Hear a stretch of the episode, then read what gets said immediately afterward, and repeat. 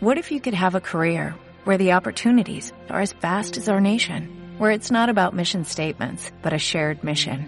At U.S. Customs and Border Protection, we go beyond to protect more than borders, from ship to shore, air to ground, cities to local communities. CBP agents and officers are keeping people safe.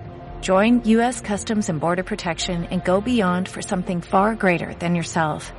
Learn more at cbp.gov/careers.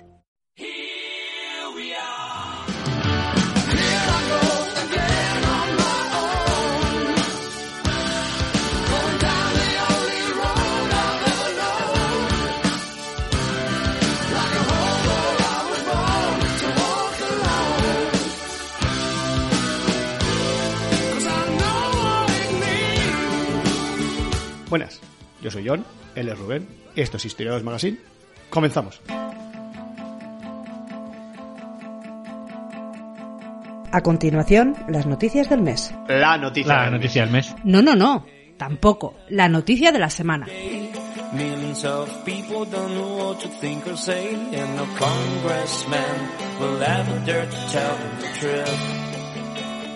Bueno, pues eh, hoy para cerrar la temporada de noticias eh, traemos aquí a un, bueno, un viejo conocido de nuestra sección eh, que ha aparecido por aquí varias veces, mm, entre no en esta temporada, en todas en general, que es el líder, ¿eh? que ya empieza a ser un nombre recurrente que ya seguro que nos suena a todas y a todos. El ¿A ti te suena lo del líder? Sí, sí.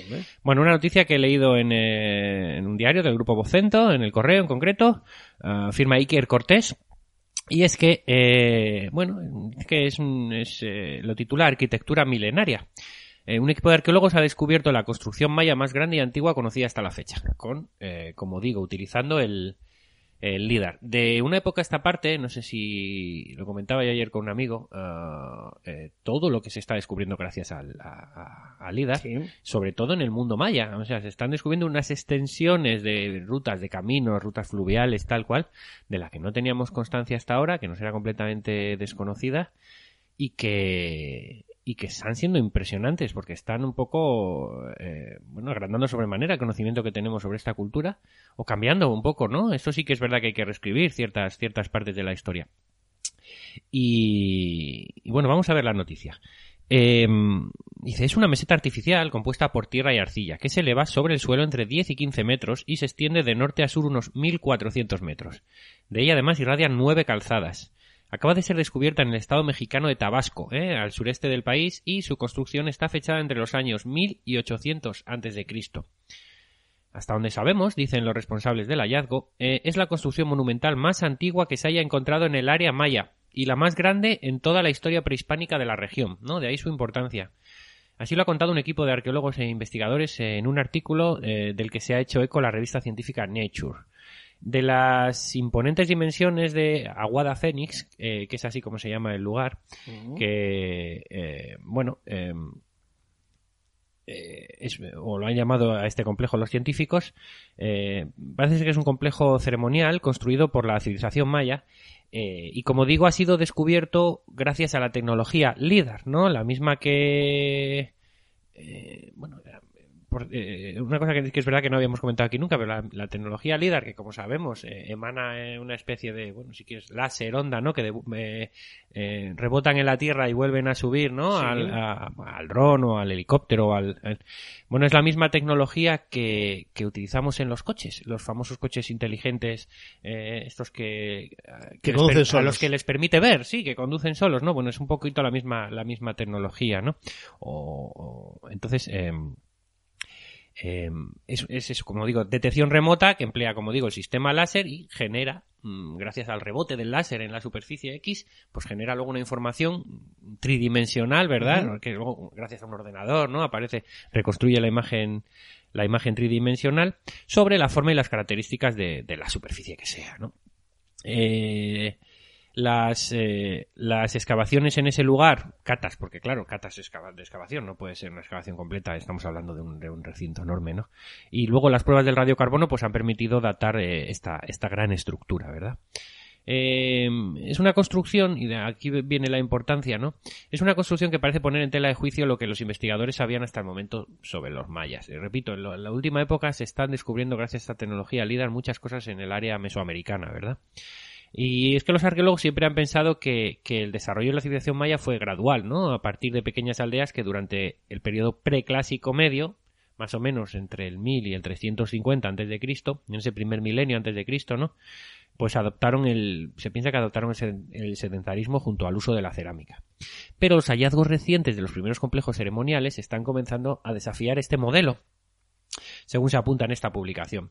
Los expertos señalan también que, aunque el enclave exhibe algunas similitudes eh, con el centro olmeca de San Lorenzo, esta comunidad de Aguada Fénix probablemente no tenía una desigualdad social tan marcada como la de San Lorenzo. En ese sentido, Aguada Fénix y otros complejos ceremoniales del mismo periodo sugieren la importancia del trabajo comunitario en el desarrollo inicial de la civilización maya. ¿Mm? Eh, una civilización maya que, por contextualizar y como sabemos, eh, Es donde está la comprende Ribera Maya. desde unos 2600 antes de Cristo. Hasta la conquista española en 1521 y efectivamente que es donde está la abeja maya, como todos sabemos que Ah, es. bien, no iba a decir la Ribera Maya, que es donde, donde va- iba todo el mundo de vacaciones. Sí. ¿Me, me puedes repetir las fechas? Porque igual los he tapado con mi, con mi incontinencia verbal. No, digo que sé, desde el 2600 antes de Cristo hasta el 1521. 2600. Pero que, como decimos, eh, parece ser que eh, gracias a estos descubrimientos habría que atrasar un poco, eh, eh, digamos, todo lo, todas las fechas, ¿no? Todos los periodos eh, de formación eh, y génesis de, de toda esta, de, de esta cultura.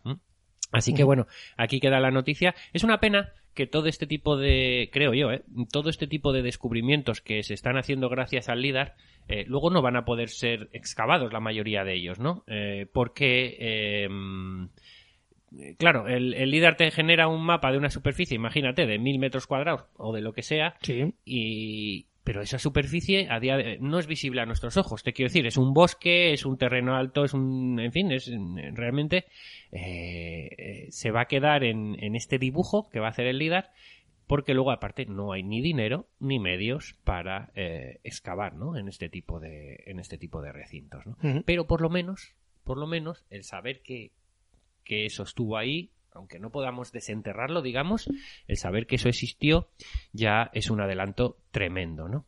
Y nada, una vez más, un nuevo ejemplo de las nuevas tecnologías que, eh, de alguna manera, eh, nos están permitiendo reescribir algunos aspectos concretos eh, de, la historia, ¿no?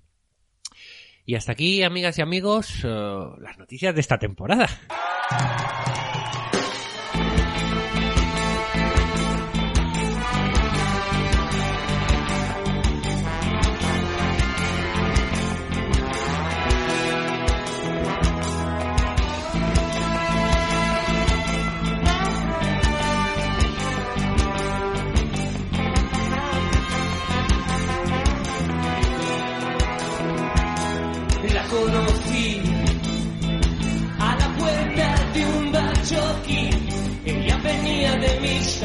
Yo privaba cerveza por la cara.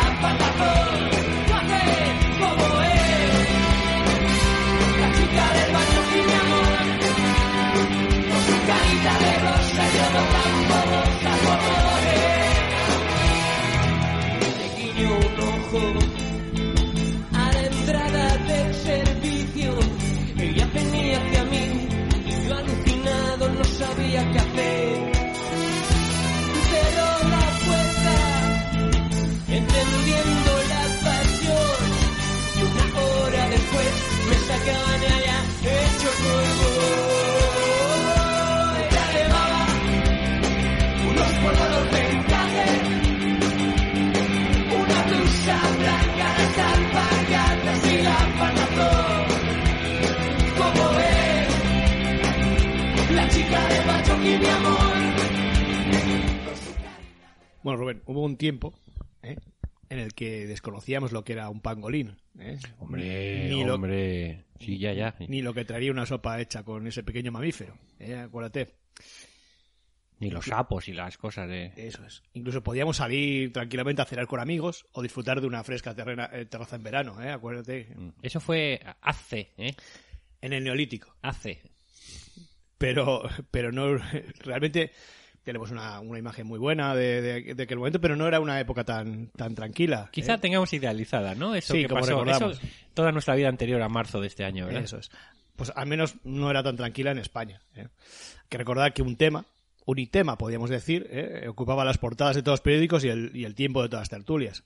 Mm. Sobre todo desde, desde que se hizo, o no, un sufragio legal, o no, para determinar, o no, si Cataluña sería un Estado independiente o no. Ah, pensé que ibas a hablar de fútbol otra vez. Yo no, no, no, no, no, pero vale, el vale, vale. catalán. Ya, ya, ya, ya. Cuando has hablado del único tema y tal, igual, a mí me ha venido a la mente el fútbol. Mm, ya, pero no, no, no, no te has asustes. hablado de tertulias, has hablado de tal. Bueno, es que tú solo, so- solo ves deporte, por lo que parece, ¿no? No, Me- eh, me interesa a mí la, eh, nos la invade, política. el deporte nos invade. Sí. Bueno, pues no, hoy no vamos a, hablar, a volver a, a aquel debate, Pues me alegra, ¿Eh? entonces, yo me alegra. Porque dentro de poco va a volver a nuestras vidas y bueno, pues igual lo... Cuando estemos en la terraza sentados, volverá a nuestra vida. No nos engañemos. Así que hoy vamos a quedarnos con un instante, ¿eh? apenas unos segundos en los que se proclamó de forma unilateral la independencia de Cataluña para poco después dejarle en suspenso sin edie. ¿no? no sé si te acuerdas de esa la- imagen. asun- sí, la famosa señora aquella que... ¡Ay! Ese Ya, es que, sí. que casi... ¿eh? Fue unos segundos. Una sí. fracción de tiempo minúscula que logró soliviantar a unos y otros por, por diferentes razones y que fascinó, fascina y fascinará el futuro ¿eh? y, y ha dado para muchos memes. O no, no sabemos si, si, mucho este- este tiempo. Pero me sirve de pretexto hoy para hablar de, de las independencias más breves, ¿eh? que no es un hecho, como veremos, tan infrecuente en estos dos últimos siglos y en concreto como me fascina a mí también, pues haremos un ranking de los estados independientes más breves de la historia. ¿eh? Vamos a hacer 20, 20 momentos en la 20, historia. vas a... Vas a 20, bueno, bueno. 20. Son, son, son breves. ¿eh? Eh, bueno, vamos a hablar del número 20. Vamos a hablar del, del más largo eh, al más corto. Vale, vale, vale, Vale. vale. Más largo, bueno, dentro de un, de un orden, ¿eh? porque Ras Al Khaimah eh, fue independiente durante 72 días, Ajá. eh, entre diciembre del 71 y, y febrero de 1972. Ubícanos, ubícanos. Ras Al Khaimah. Sí, pues el territorio que hoy conocemos como Emiratos Árabes Ah, vale. era conocido a principios del 19 como Costa de los Piratas, que es mucho mejor nombre, ¿no? Hombre, mola mucho más. Los británicos tomaron bajo su protección a las distintas tribus árabes que, que habitaban allá, acuérdate de, De Laures de Arabia. de los árabes, y formaron los llamados estados de la tregua. De aquellas tribus surgieron los actuales Emiratos que se federaron en diciembre del 71. Todos excepto Ras Al Khaimah, que lo hizo dos meses y medio después, dos meses y pico ¿no? ¿Eh? Eh, más tarde, y que por tanto, dado que la colonia británica había desaparecido, existió como nación independiente esos 72 días. Eh, antes de formarse los Emiratos, antes de entrar a formar parte de los Emiratos. O sea que todos los Emiratos ¿te se federaron menos uno, Vale, vale, que quedó- quedó así quedó en, un limbo, en un limbo. Sí, sí. Con 61 días, puesto 19, Federación de Mali, Mali. 1960. En 1959 las colonias africanas de Francia estaban a punto de independizarse.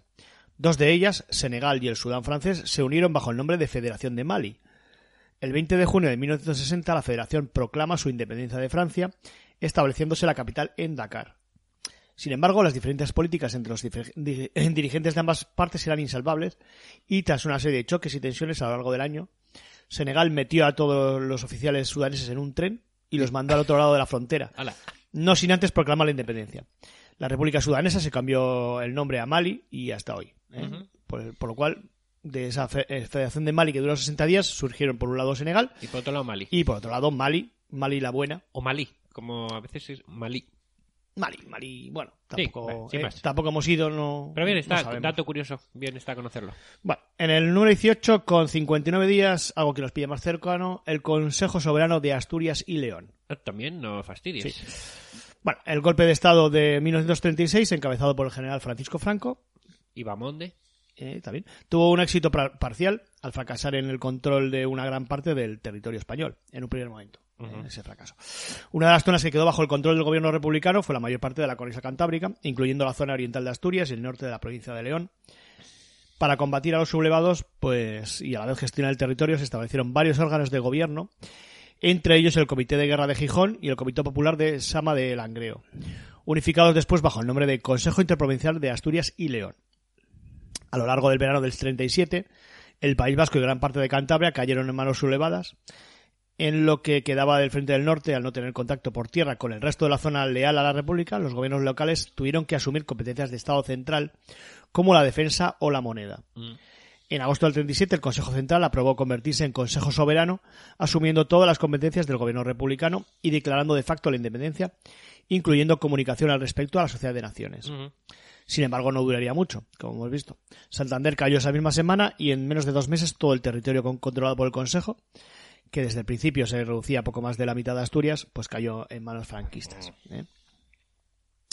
Número 17, 58 días, República Popular de Mongolia Interior. Cuidado. Bien. Durante eh, 1945, estamos, eh, vamos, a, vamos a colocar. Durante la guerra chino-japonesa, los nipones habían establecido un estado títere en la región de Mongolia Interior, llamado Menjiyan. Tras el final de la Segunda Guerra Mundial y la derrota japonesa, una asamblea con 80 participantes proclamó la independencia del país y eligió un nuevo gobierno. El Partido Comunista Chino, inmerso ya en la guerra civil que daría lugar a la aparición de la China moderna, La buena. eso es. Desplazó. eh, saludos desde aquí a la China, eh, nuestros amos y señores. Desplazó al lugar un alto cargo que nada más llegar ordenó la disolución del gobierno independiente y la formación de la región de Mongolia Interior, que sigue hoy dentro de, de la República, de la, de la maravillosa República Popular China, Gloriosa, diría yo. gloriosa, que desde aquí saludamos, Ah. con un libro rojo en la mano, Pues, por si acaso. por si acaso. Para no te represalias en el futuro, ¿no? Bien, 47 días, 1994, puerto- puesto 16, República Democrática del Yemen. Vale. 1994, ¿eh? O Ya sea, estamos, sí, ya es cercanito también, ¿eh? El Yemen actual, el Yemen actual es producto de la unión en 1990 de Yemen del Norte y Yemen del Sur. Yemen del Norte siempre es el bueno. Siempre, el del Norte siempre es el bueno. No es porque nosotros vivamos al norte de, de la península ibérica, sino porque siempre puede, suele coincidir. la buena la del norte, coincide, ¿no?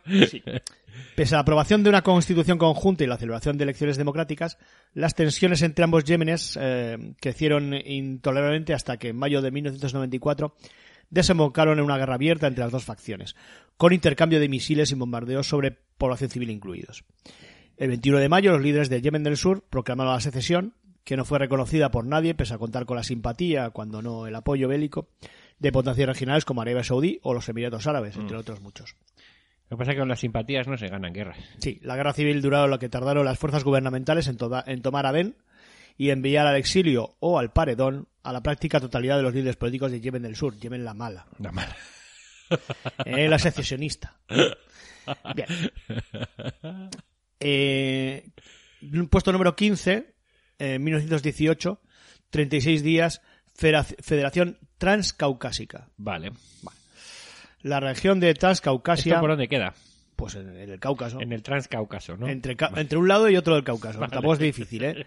Es una zona geográfica que, como por su propio nombre indica, se encuentra a ambos lados del Cáucaso. Que de, eh, trans, eh, transpirenaico, Sí. transsiberiano. Muy bien. Bien.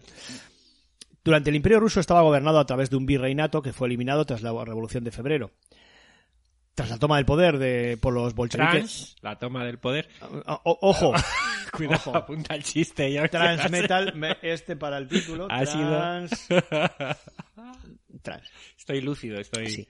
Tras la toma del poder por los gloriosos bolcheviques en, en octubre, bueno, gloriosos no eran los bolcheviques, pero la revolución sí. Em, Transcaucasia se organizó a través de diversas formas de gobierno a la vez que negociaba por su cuenta un armisticio con Turquía. El último de sus intentos fue una federación independiente que se mostró- demostró inviable prácticamente desde el primer día, al ir cada una de las partes, eh, que estaba eh, dividida, que son Armenia, Georgia y Azerbaiyán, cada una iba por su cuenta. El 26 de mayo Georgia declaró su independencia, seguida dos días después por los otros dos miembros restantes de la federación.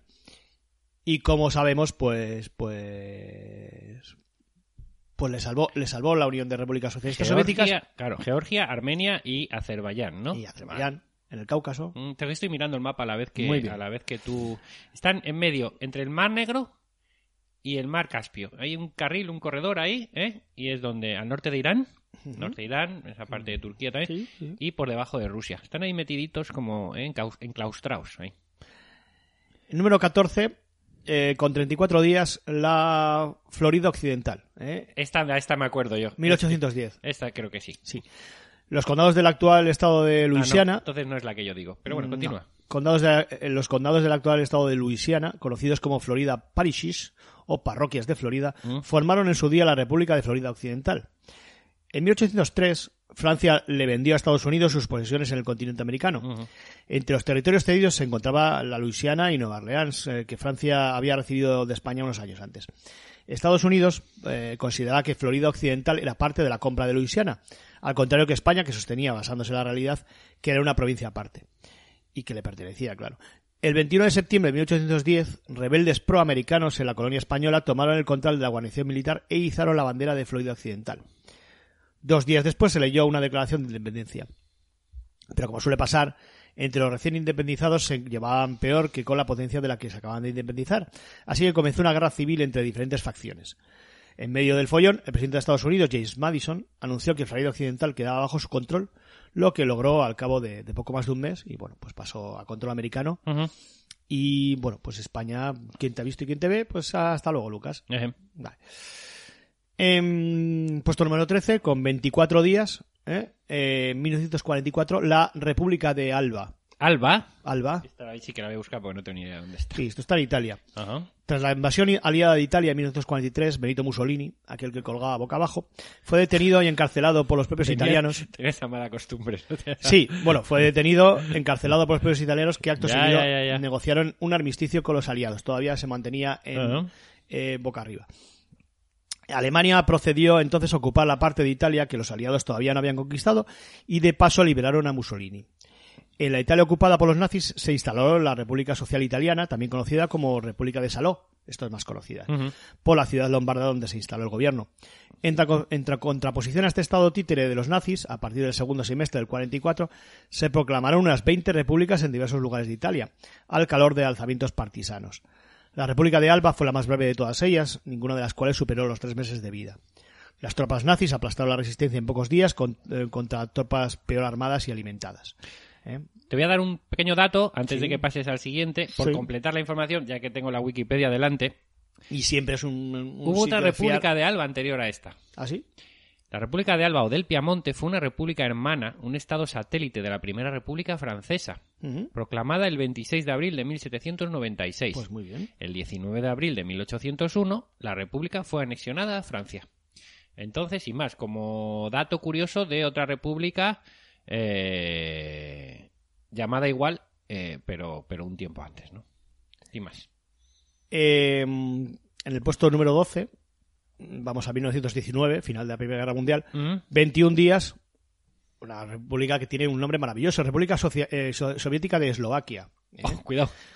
Yo creo que no, no triunfó porque no se pusieron Eslovaquia del Norte. Efectivamente. Tras el, final de la Primera Guerra Mundial y, y la disolución de Austro-Hungría, se sucedieron los conflictos regionales.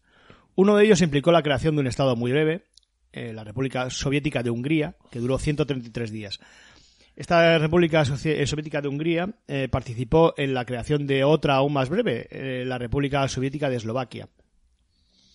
Bueno, es un poquito lío así, pero bueno. La Hungría soviética, un estado títere de la URSS, controlaba aproximadamente una cuarta parte del territorio de Hungría antes de la guerra. Uno de los estados su- sucesores del imperio iba a ser, y de hecho acabó siendo Checoslovaquia, pero la Hungría soviética proce- procedió a invadir el sur de Eslovaquia y instalar un gobierno títere. Mm. Lamentablemente, para los intereses húngaros, Rumanía y Checoslovaquia derrotaron a sus tropas y tres semanas después de su creación, el Estado comunista eslovaco dejó de existir. Ña, ña, ña. Al mismo tiempo que también la República Soviética de, Final- Hunga- final triste, de final- Hungría. Final triste para esta película. Bueno, volvemos a Estados Unidos. Bien. Eh, 13 días, puesto número 11, 1861, la República de Luisiana. ¿eh? Luisiana. Hombre, ya hemos tratado esa- por esos sitios ya hemos estado. Como digo, en 1861, seis estados del sur de Estados Unidos. Bueno, esto vamos a ver que, que es una cosa que se, que se repitió. Estas eh, seis se independizaron para formar los Estados Confederados de América, uno de los dos contendientes de, de la Guerra Civil Norteamericana. Los grises, los grises, los grises. Recordamos que tenemos un, dos programas sobre la Guerra Civil Americana. Eh, joder, no, tenemos uno, uno sobre la gra- ¿Uno? Sí, sí, sí. ¿Dos o tres? Uno. Pasa que luego ha surgi- ha surgido, ha salido de forma tangencial en muchos otros programas. Bueno, pues, eh, pues ahí están, ¿eh? Para el que lo quiera repescar. Todos los estados, eh, eh, estos estados siguieron procesos parecidos.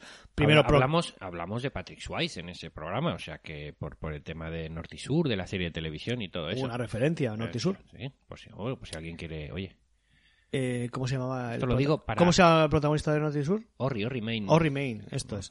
Bien, Y, pues Josh, y Hazard, que era eh, su amigo del norte. sí, eh, y esa es la historia de ellos dos, el, la serie aquella, Norte y Sur, muy buena serie, me acuerdo sí, yo. sí, sí. Mm, Bueno, pues total, que, que todos los estados siguieron procesos parecidos. Primero proclamaban la independencia y acto seguido pues se unían a la confederación. Luisiana fue el estado que menos tiempo duró como independiente, pero el resto de estados originales, Georgia, perdón, Georgia, Georgia Mamá. Alaba- Alabama, Mississippi, Florida y Texas tardaron un mes o incluso menos. Pero bueno, más que nada es una curiosidad porque realmente es un, bueno, era un proceso que no, que no estaba derivado a su independencia, sino a, a- a- esa confederación. Número 10, ya estamos en el top 10. Top 10, top 10, 5. 10 días, 10 días de independencia, la República de Krusevo en 1903. Bueno, a principios del siglo XX el Imperio Otomano organizaba, agonizaba y los enemigos en sus posesiones europeas se le multiplicaban. Uno de ellos era la Organización Interna Revolucionaria de Macedonia, una red fundada en Salónica que pronto devino organización terrorista al servicio de los intereses búlgaros. En 1903 se produjo el alzamiento de, de Ilinden con la intención de crear una nación macedonia libre del yugo turco. En mitad de esa rebelión y tras capturar el pueblo de Krusevo, se proclamó allí mismo, y casi sobre la marcha, un Estado independiente que pretendía ser el, el embrión de Macedonia. Hicieron asambleas, eligieron un gobierno, pero a los 10 días las tropas turcas aplastaron la rebelión. ¿Eh? Todavía siguen arre- arreglando desde Macedonia, Macedonia, la antigua ciudad de tal, bueno. Esta zona sigue estando todavía como ¿eh? en, en composición, recomposición. o- Desde los tiempos del gran. Alejandro viene esto así. Estos. Bueno, pues eh, con ocho días, puesto número 9, 1972, gran año por otra parte, Mm. y la República de Martiazo. Martillazo. Martiazo con, Y. Ni me suena. Burundi, Ah, como por- su, Por eso no me suena. como su vecino Ruanda, es un país dividido entre Hutus y Tutsis. El 29 de mayo de 1972, un grupo rebelde Hutu asesinó a todos los eh, militares y funcionarios del gobierno de la ciudad de Bururi, Bururi al sur del país, y acto seguido la emprendía a balazos con los Tutsis del lugar. El 1 de mayo proclamaron la independencia de Martiazo como nación Hutu. El presidente de Burundi, que era Tutsi, envió tropas para aplastar la rebelión. Pues y no solo lo hicieron en apenas ocho días, sino que acto seguido procedieron a exterminar a los Hutus de la provincia, provocando una matanza calculada entre mm, 100 y 200.000 personas. Mm. Así que Se dice fue- pronto, cuidado. Bueno, pues eh, puesto número 8, con 8 días, ¿eh? ahí está buena, bien la coincidencia. La República de Prejmurge, ¿m? Joder. en 1919. Prejmur, el móvil. Prejmurge. Para, digo, seguro que este no tengo que buscarlo en el mapa, pero no, cada uno que me dice lo, lo tengo, tengo que andar buscando. Sí. Junto a la ya mencionada República de Krusevo, que acabamos de verla, Prejmurge fue uno de los eh, flecos de la Primera Guerra Mundial y el desmantelamiento, desmantelamiento de, de Austria-Hungría. La creación de la República Soviética de Hungría generó no poca animadversión entre católicos y pequeños propietarios, que veían el ascenso del comunismo al poder como una amenaza a sus vidas y propiedades. En Prejmurge, un socialista llamado Víctor Vilmos Klake, Klalech, es que yo el checo no, No, no andamos bien de No. pronunciación, checa. Kalech. Vale. Eh, Vilmos Kalech. Eh, junto con varios seguidores, salió a un balcón del pueblo de Murka Sobota y proclamó la independencia de la región. Inmediatamente intentó establecer relaciones diplomáticas con Austria sin, excesivo éxito. Una semana y un día después, una columna comunista disolvió la república y asesinó a todos los anticomunistas que encontró por su camino. No vamos a hacer comentarios porque No. esto es, es, eh, leyenda negra, seguro. Seguro que esto es mentira. Seguro que está mentira. Pero bueno, no, eh, no como los tutsis. No, muchos, no mucho después, eh, los propios comunistas serían arrasados y Prejmurge acabó formando parte del reino de los croatas, eslovenos y serbios, o sea, Yugoslavia. Y hoy en día Yugoslavia la buena. Prejmurge ¿No? forma parte de Eslovenia, Ah. sí. ¿Eh, ¿Cómo? Yugos- Yugoslavia la buena, digo. La de Tito. La de Tito. Mm. La de Tito. Em, puesto número 7, cinco días. Cinco días, eh, que ya es un tiempo. Sí. Somalilandia en 1960. Somalilandia es un parque temático, no te lo Sí, inventes. pues claro, Somalilandia. Somaliland, Somaliland es. será. Lo que hoy conocemos como Somalia se formó a partir de dos entidades coloniales, la Somalia italiana y la Somalia británica. La Somalia italiana, que quizás fueron los que peor suerte tuvieron, tras la Segunda Guerra Mundial Sí, pasó a manos de la ONU, como territorio en fideicomiso, ¿eh? que es una, bueno, una modalidad, entregándola para su gestión a los, a los propios italianos. La ONU fijó como fecha de independencia de la Somalia italiana el 1 de julio del 60. Unos días antes, Gran Bretaña le concedió la independencia a su colonia, a, la- a su parte de Somalia, que esperó pacientemente cinco días hasta la independencia de la otra colonia para unirse y formar la moderna Somalia. Tras la guerra civil, iniciada en el año 91 y que aún dura, bueno, gran parte de la antigua Somalilandia se independizó con el mismo nombre y sobrevive como Estado independiente no reconocido, notablemente más rico y seguro dentro, bueno, dentro de la escala regional, eh, que su vecino del sur, sumido en una interminable guerra que ha destrozado el país. ¿eh? O sea que O sea, Somalilandia la- la- sería la- Somaliland, la- Somalia del Norte, una vez más. Somalia del que es Norte, la buena. que es la Somalia británica. Ah, ¿eh? Bien. Eh, puesto número 6, dos días, este ya no hace falta que vayas al mapa, Islas Feroe, la Feroe. en 1946. Este es, mira, este es muy curioso, porque el, 4 de el 14 perdón, de septiembre del 46 se celebró un referéndum de independencia de las Islas Feroe que pertenecían y pertenecen. eh, aquí hay un. Aquí hay un. Sí, porque estos juegan competiciones deportivas. Sí, pero bueno. Con aquí- bandera propia. Aquí he hecho. Ya te conto al final, eh, no me sale la palabra. Vaya. Em, un, un spoiler. Ajá. Que pertenecían y pertenecen a Dinamarca. Ajá. Bueno, pues los resultados fueron extremadamente ¿Qué cosas ajustados. tiene Dinamarca, eh? Porque Groenlandia también es de ellos. Eh, parece un país pequeñito, pequeñito, pequeñito, pero luego enorme. tiene mucha tiene mucho huerto para plantar, ¿eh? Hombre, huerto exactamente no creo yo, ¿eh? Invernadero quizás. Invernadero. Pero invernadero en verano también, ¿eh? sí, es cierto. Cierto y verdad. Bien, eh, los resultados eh, fueron extremadamente ajustados, venciendo la opción independentista por 170 votos. Sobre un total de a lo mejor Bueno, no 300 sabemos. votos, no habría muchos más ahí. El problema vino al tener en cuenta los votos nulos y en blanco. Contando esos votos, la independencia no llegaba al 50% de apoyos, se quedaba exactamente en el 48,7. Sin contarlos, el apoyo superaba, eso sí, superaba el 50, por un par de décimas apenas. Tras diversas discusiones al respecto y sin llegar a un acuerdo, el presidente del Parlamento declaró la independencia el 18 de septiembre. Pero un par de días después, el rey de Dinamarca, Cristian X, o Cristian X, queda mejor Cristian X. Hombre, Eh, Suena a película porno. Suena rapero. Algo así. También, a rapero, efectivamente. El rey Cristian X disolvió el Parlamento y convocó elecciones en las que los independentistas sacaron apenas un 40% de los votos. Y el gobierno, Bueno, apenas. Con un 40 se gobierna en países. Vamos, Sí, sobradamente. el además. gobierno anti- independentista resultante, porque se juntaron los demás, negoció entonces una autonomía amplia con Dinamarca, situación que se mantiene a día de hoy. ¿eh? O sea que ese 60%, pues... Andan ahí, ahí. Puesto número 5, top 5 ya. Ya estamos empezamos, estamos ey, en el top five. ey, tú y yo lo sabíamos, Fernandisco. Dos días. Dos días también, la República de Mindanao en 1990. Ujú. Exactamente el 4 de octubre del, del 90, un coronel rebelde contrario al gobierno de Corazón Aquino y varios de sus seguidores ocuparon tres cuarteles en otros tantos lugares de la provincia filipina de Mindanao. Eso te iba a decir, ubicamos en Filipinas a la Sí. gente para que... ¿eh? Acto seguido, y con el apoyo de algunos líderes civiles, declaró la independencia del lugar, que no fue reconocida por nadie. El gobierno ordenó el bombardeo de los cuarteles ocupados y 24 horas más tarde los rebeldes pues se rindieron de forma incondicional. Dos días. Eh, bueno, ahora vamos con el más reciente, apenas un día, top 4. Eh, esto ya no sé cómo lo han hecho, porque no lo he sacado de una página. Entonces no sé si lo han hecho por horas. Ah, vale, Pues ya cuando está- lo- sí. porque- Pues ya es todo un día, ¿no? Lo Es que un queda. día. Sí. 2014, vamos a 2014 en la República de Crimea. Crimea. ujú. Vladimir Putin, Esto lo hemos visto todos, Vladimir sí. Putin. Lo hemos vivido todos, sí. eh, que gran, gran líder, gran líder, gran torso, torso desnudo, el peleador de osos. Bien, aprovechó los inicios de la guerra civil ucraniana para hacerse con la península de Crimea. Esto no sé si te acuerdas. Tras ocupar el territorio del ejército ruso, se organizó una pantomima de referéndum en la que, bueno, los resultados estaban decididos de antemano.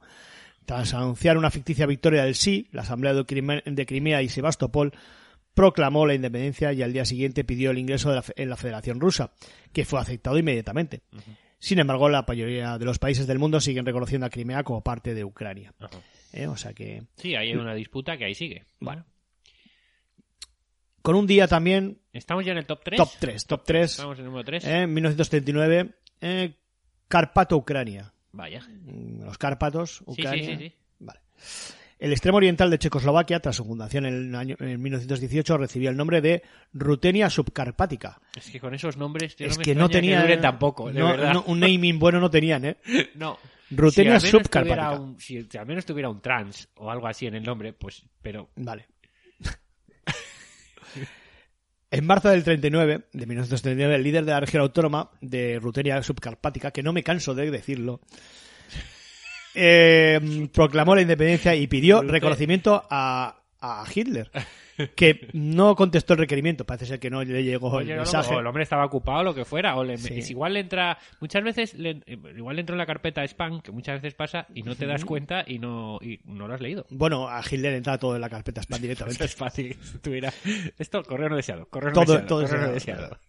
Al día siguiente, el ejército húngaro ocupa la zona que tras la Segunda Guerra Mundial fue entregada a la Unión Soviética y hoy forma parte de Ucrania. Esa Carpato, eh, Rutenia subcarpática. No Si, tienes fascina, algún, si algún día tienes una gatita o algo así, ponle ese nombre. Mola mucho. Bien, Mm, con un día también, Estamos puesto número número 2, 1967, la República de Benin. Benin. ¿O Benin? Benin. Benin. Benin. 1964, la provincia nigeriana de Biafra empezó una lucha por su independencia que concluiría, que concluiría sin éxito tres años después. Al poco de desatarse las hostilidades, las autoridades biafreñas fundaron un estado colchón entre el resto de Nigeria y su territorio, que duró en pie apenas 24 horas hasta que el ejército nigeriano tomó Benin City, eh, la capital. Benin City. Benin, pues Benin City. Sí, sí, sí. sí. La- Benin City es una enfermedad o algo. Yo. Ah, muy bueno. Oh, te está superando. No sé- estoy... ¿Y si no acabamos la temporada? Porque Estoy- siento que el humor te está surgiendo. Sí, sí, verdad. Va, va saliendo. Joder, como- Qué lástima ahora, el último día, tío.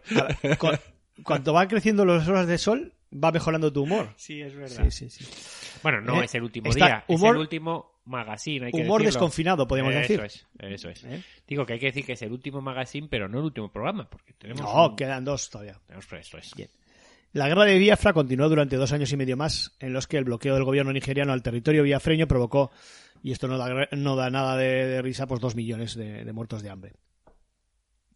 Y en el puesto número uno, Number one. Eh. Pim, pim, pim, pim, pim. ya hemos dicho que el puesto cero, el puesto cero sería esos dos segundos de. Cataluña, ¿eh? no vamos a hacer mención más, No. pero en el puesto número uno, con 13 horas, Espera, ¿esto es algo de Florida, puede ser? no. Ah, estoy equivocado No. entonces. En 1918, la República Democrática Federativa de Rusia. Rusia, República Democrática Federativa. Es que no puede triunfar nunca. No, Venga, en la RDFR. Bien. RDFR. La Revolución Rusa, gloriosa como estamos diciendo, de Eh. octubre del 17, hizo que el territorio del Imperio Ruso cambiara varias veces de forma, de Estado y de gobierno. La República Socia- Socialista Federativa de Rusia fue una de esas formas. ¿eh? Democrática o, o- o socialista, eh, le indican de, la forma, de las dos formas. En enero del 18, la Asamblea Constituyente, un órgano democráticamente elegido, proclamó a Rusia como República Democrática, con elecciones multipartidistas, libertades civiles y demás. Pues cosas que no, no le interesa a nadie. Obviamente a Lenin Atrasos, John, atrasos. Obviamente atrasos. Lenin no estaba, atrás. no estaba para nada de acuerdo en este tipo de cosas. ¿Para qué van a gastarse el dinero en elecciones? Total, que cosas de burgueses fascistas. Así que procedió a disolver la asamblea unas 13 horas después de que se reunieran. No habían ni salido de la, Normal, de, República- de la asamblea. Es, es, es como es democrática y socialista. Es Democrática. como España hoy en día. de que- y que a instalar no a y, a y total instaló de nuevo la República Socialista y nada pues hasta aquí hasta aquí Muy pues eh, pues eh, siempre hay tiempo de, de proclamar una independencia eh, y batir este récord Animamos, animamos a todos los países desde aquí a animamos que- a todas las entidades políticas a que a que proclamen la independencia. a que Mm. aquí a que no hay a que no Hay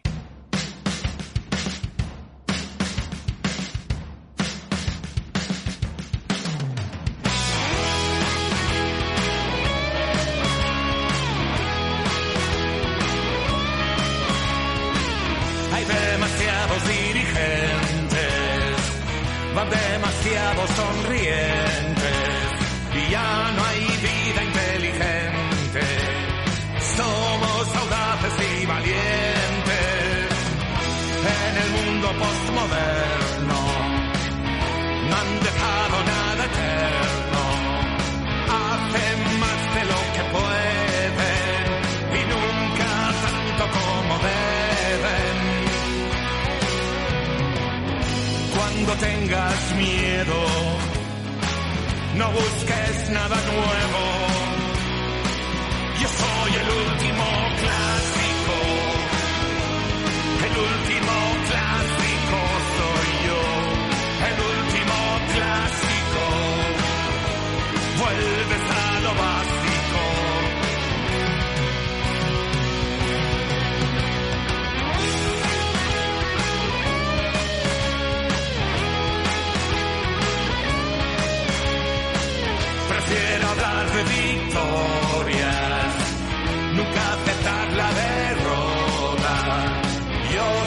Entiendo de personas, lo normal es radical. Hay demasiados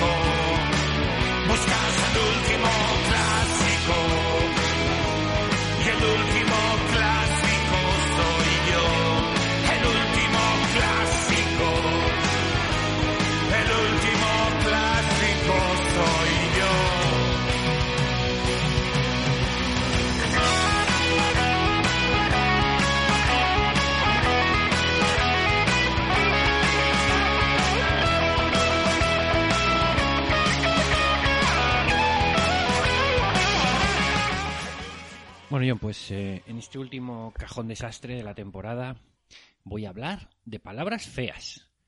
Las palabras feas están ya en el vocabulario de los egipcios, de los griegos, los romanos, en la Edad Media.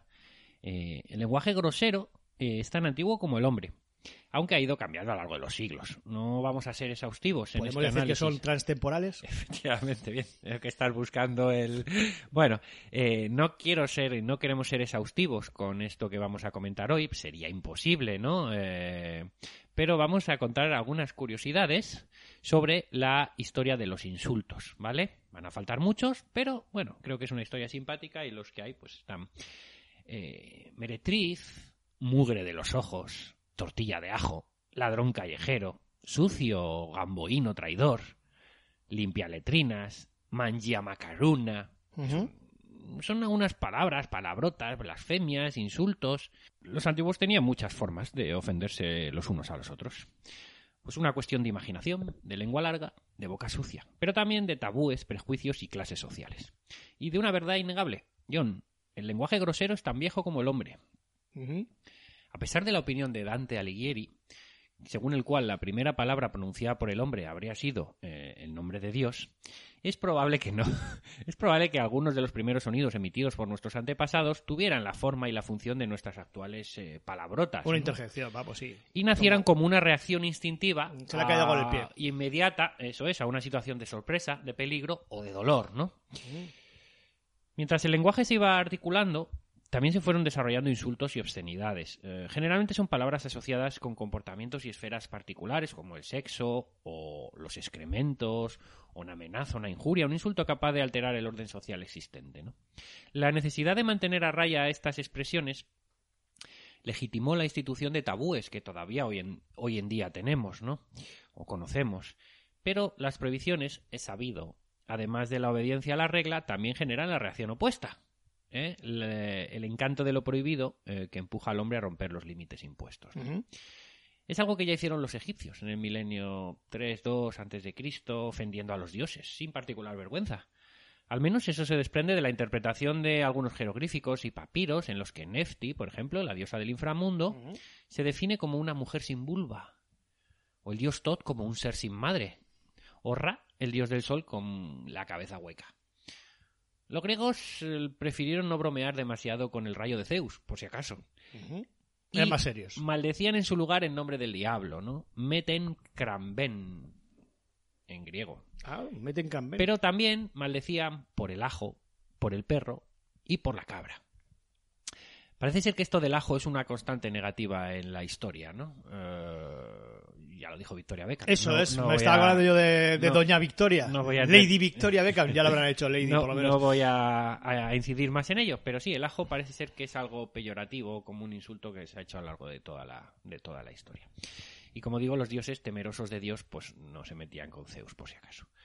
Los romanos ampliaron el espectro y engordaron el diccionario de insultos, Hombre. demostrando a los jóvenes de hoy en día que su lenguaje grosero ya viene de lejos, Era que no procaz, es una cosa era muy nueva. procaz, es muy famoso esto, la procacidad. Términos como stercus, mierda, basura. Hombre, Eh, no, lo haga, no, no me lo digas así como, eh, como con ganas, ¿eh? Méntula, que es el miembro masculino. Futuere. Joder, vamos a decirlo así. Igual es una, alguna palabra más sonante en esta sección, también tapar los ojos a los niños. Ojo, pues tienes que haberlo dicho en el previo. Esto, bueno, ya, tenía que haber avisado, pero bueno. Meretrix, prostituta. Hombre, ya esto ya Prostituta. O escortum, que viene a ser algo así. Escort, una escort, que hoy en día Es llamamos una eh, prostituta de lujo. chicas de compañía, pues eh, los rumanos usaban como puta, zorra o ramera directamente. En fin, es lo que... ¿eh? Esto ya lo usaban los romanos, como digo, y mm, como podemos ver eh, en los eh, maravillosos, a la par que obscenos grafitis, por ejemplo, de la ciudad de Pompeya. Sí, sí, Está sí, lleno sí. de esos, y se ven este tipo de Y por este eso tipo Dios les castigo. Esto es. Eh, los medievales, la gente del medievo, La gente, ¿Los medievales tú crees que se llamaban a sí mismos medievales? no, la gente del medioevo, más prácticos, se basaron en Es gran boliviano, medida... ¿no? Medioevo es mitad de, presidente, es. de, de expresidente de Bolivia. se... Más prácticos ellos se basaron en gran medida en el mundo animal a la hora de decidir sus insultos. Entonces, bestia, perra, bacalao, yumenta, para llamar a las potrancas, ¿no? Cerdo, puerco, cabracho. También el cabracho era un pescado, como era tan feo, que se usaba mucho como insulto. y mucha espina. Eh, pero, ¿por qué consideramos malas palabras, por ejemplo, estercus o yumenta, y no, por ejemplo, yegua o excremento? Excremento usado en el sentido de Caca. No existen palabras más o menos obscenas. Eh, las palabras son inherentemente neutrales. Eh, otra cosa es que somos nosotros quienes les atribuimos una serie de connotaciones emocionales, no un significado negativo peyorativo. Es por este motivo que su sentido ofensivo cambia según la época y la sociedad en la que se expresan. Un ejemplo sencillo, un par de ellos. Eh, marrano. Marrano es un término para referirse a los judíos conversos eh, que en España era un insulto grave, no, gravísimo. A los Borgia les llamaban marranos. Esto es, era un, lo, lo comentábamos en el programa, ¿no? Eh, era un insulto muy, muy, muy grave, punible incluso. Hoy en día, como mucho, marrano se usa para referirse a un futbolista marrullero y poco más, ¿me entiendes? Dependiendo de la época, bueno, a o un para político, decirle a un niño. a un político que- de izquierdas que no se lava. Vale. Pero me entiendes, ¿no? Esto cambia con él. En Italia, por ejemplo, eh, usaban un término llamado rubatore di strada, eh, algo así. Hoy usan ladro, ¿no? Ladrón, normal. Pero en su momento, uno de los insultos más frecuentes y difamatorios era este rubatore di strada, ya que el robo, en ese momento, era considerado como un Asaltante crimen... de caminos, ¿no? Algo así. Era considerado como un crimen condenado por los mandamientos de Dios y sancionado casi como un asesinato. Entonces, dependiendo, como digo, de en qué época y en qué lugar, mm, en la misma palabra o el mismo término cambia de, ¿no? Eh, pero bueno, fíjate, habrías tenido el derecho de sentirte muy ofendido, John, Sí. incluso si alguien te hubiera dicho, mientes por la boca. Fíjate una cosa así. En aquel momento mentiroso empedernido, en esta época, de, en esta Edad Media, eh, eh, claro, en la Edad Media la lealtad a la palabra dada eh, era el pilar de la buena reputación de la, de la persona. Y si no tenías esa lealtad a la persona dada, eh, mentías o tal, bueno, pues era el peor insulto que te podían, mentiroso, por ejemplo, o mientes por la boca, ¿no? Era lo peor que te podían, que te podían llamar.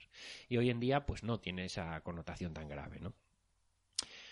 Nuestros antepasados de la Edad Media, del medioevo, racistas y clasistas como eran, Y co- consideraban... eso tampoco hemos cambiado tanto. No, consideraban, por ejemplo, ofensivo el término villano, es decir, habitante de la villa o de, de la villa y del campo, ¿no? Sí. Así como era ofensivo para los romanos tratar a alguien de samnita, ¿vale? Los samnitas sabemos que son eh, un- bueno, esas tribus antiguas itálicas de- del centro de la región montañosa del Samnio, que es la Italia central, ¿no? Paleto. que anduvieron ahí peleándose con los romanos Pues por los es siglos un 7 y paleto, 3 un antes de samnita. Cristo. Sí, algo así, ¿no?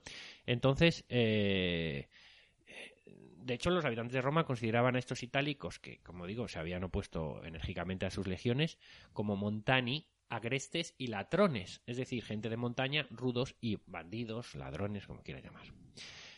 Eh, es decir, el origen de alguien también podía ser un insulto, ¿no? En, en- en esta época. Eh, pero no solo el origen. También, por ejemplo, la comida humilde, la comida, los alimentos, eh, originó términos despectivos para cada ocasión. Por ejemplo, los sicilianos del siglo XIV eran llamados eh, mangiamacarunna, Eran sicilianos de origen árabe, también te digo. Y ¿Comen por ahí macarrones? el- Sí, pero por ese, por ese eh, origen árabe que tenían, ¿no? Macarroni. En la misma Italia los napolitanos los llamaban comehojas, comehojas de repollo, ¿no? Eh, en España, eh, aquí usábamos berzotas para referirse a gente bocazas, poco serios, ¿no? O lechuguino. Es un término más reciente, ya más del 19, eso es un pero poquito- para esos muchachos jóvenes e imberbes que empiezan a intentar seducir a mujeres eh, maduras, hechas y derechas, fingiendo ser mayores de lo que son, ¿no? Se usaban lechuguinos. Muy de la edad media o de la edad moderna mejor es ganapán. Ganapán para aquellos rudos y toscos que nunca saldrían de pobres. O robaperas, ¿no? Para el que no es nadie. Eh, se usan eh, esos términos relacionados con los, con los alimentos y con la comida. Eh, lo que no han cambiado desde la Edad Media hasta la actualidad son los sentimientos desencadenados eh, por las ofensas a la familia. Hijo de un traidor, hijo de un cura, o peor aún, hijo de una pitonisa, que en su momento se consideraban amantes de los curas, entonces ya era lo peor que te podían llamar, ¿no? Hombre, ahora Eran- las pito- los pitonisos y las pitonisas te están mejor considerados, Sí. entiendo, ¿no? Pues esto eran todo términos utilizados para decir hijo de puta. Ojo. Que, para resultar más sonoro todavía, y se decía mucho más a menudo, y de puta. O eh, fijo puta. ¿no? En, la- en- en el lenguaje de, que luego el lenguaje ha evolucionado, ¿no? Y mm, por otro lado, eh, seguimos avanzando. No pensemos que los insultos, hemos hablado de insultos eh, eh, nacidos de los alimentos, del origen de alguien, ¿no? De, de ofensas a la familia.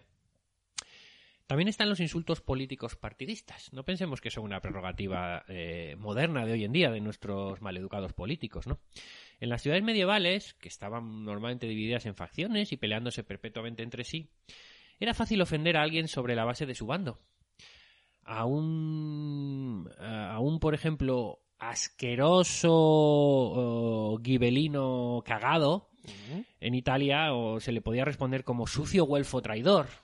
Y que lo mismo podemos usar aquí, por ejemplo, con gamboíno, sucio gamboíno traidor, ¿no? ¿Te imaginas? Aquí Ñacino, en- gamboíno, sí, bandos, gamboíno. bandos de final. Entonces, eh, esto eran insultos muy, muy graves dependiendo del bando en el que estabas. Para los que... Hombre, ahora te llaman madridista. Sí, es verdad. Para los que... O culé. o culé. Para los que se movían de un bando a otro, que también lo sabía, eh, existía la palabra viceversa. ¿Mm? Viceversa eh, era un insulto. Ahora hoy en día no, no lo consideramos como no lo tal, ¿no? no lo pillo. Pero sí, era un, un insulto para llamar a esas personas. Mm, esas personas indecisas que no saben qué hacer o pensar. eh, un poco los ciudadanos de- de- de- de- del pasado, ¿no? Eh, ciudadanos como Ciutadans, ¿eh? partido político. Ojo. Acabas de En descomposición. Bien, sí. como- Eh, esta gente contradictoria, ¿no? Que se mueve. eh, otro gran insulto que se usaba para estos mismos era cambiar chaquetas, ¿no? Cambiar chaquetas se usaba y era, y era chaquetero, muy bueno este, chaquetero, chaquetero. sí, mano, ¿no? Eh, según cuenta eh, Pancracio Ce- eh, Celdrán en su inventario general de insultos, el responsable de empezar a usar el, el adverbio como, eh, como insulto fue el historiador Modesto Lafuente, eh, este de viceversa Sí. que estábamos hablando, ¿no? Eh, pues a ti te sonaba raro, ¿no? El, Sí. el, eh, el este, pues, eh, eh, quien empezó en el siglo XIX en España, el historiador Modesto Lafuente solía decir que España es el país de los viceversas, para hablar de sus compatriotas ilógicos y contradictorios, como era, ¿no? En resumen, es evidente que los hombres del pasado ofendían y blasfemaban para desahogar su ira, su odio, su indignación y su frustración, como nosotros, ¿vale? No hay nada nuevo en esto. Eh, y también para provocar una reacción física en el para provocar no una reacción física en el oponente que Sí, también que se cabrea, la ira y, y llegar a las manos. ¿no? Había otro motivo también, que era el de molar, el molar mucho. Oh, Eh, ojo. Ya el poeta latino Marcial, ¿Sí o qué? sí, sí, el poeta latino Marcial lo había entendido con aquellos versos. Mm, Están traducidos al castellano y no riman como en, como en italiano, ¿no? Pero, Bueno, pero eh, dice, estas, estas mis rimas divierten, al igual que un marido a su esposa. Eh, no puede gustar sin la polla. Esta es la ley del astuto poeta. No le puede gustar si no es un poco mal hablado. Es decir, él eh, tenías que ser un poquito mal hablado para molar, para gustar, es, para llegar a la gente, ¿no? sí. No es casualidad. Canallita, un, Es- cara- un poco eh, canallita. no ¿eh? es casualidad en que, por tanto, que en Grecia, por ejemplo, uno de los maestros del lenguaje grosero fuera alguien tan culto como el dramaturgo Aristófanes, inventor, palabras. inventor de las ofensas capaces de despertar una gran hilaridad entre el público, ¿no? Igualmente hábiles fueron los poetas cómicos italianos, los insultos obscenos de Rústico Filippi o el despliegue de excrementos en el poema La sequía rápida de Alessandro Tassoni son ejemplos de esto. ¿no? ¿Y qué decir? ¿Qué decir de nuestro gran Quevedo? Eh, las gracias y desgracias del ojo del culo, ¿no? Que Francisco Quevedo dedicó a Doña Juana Mucha, montón de carne, mujer gorda por arrobas, ¿no? O, o su, luego leeremos un poemita dedicado a Góngora al final de- del texto.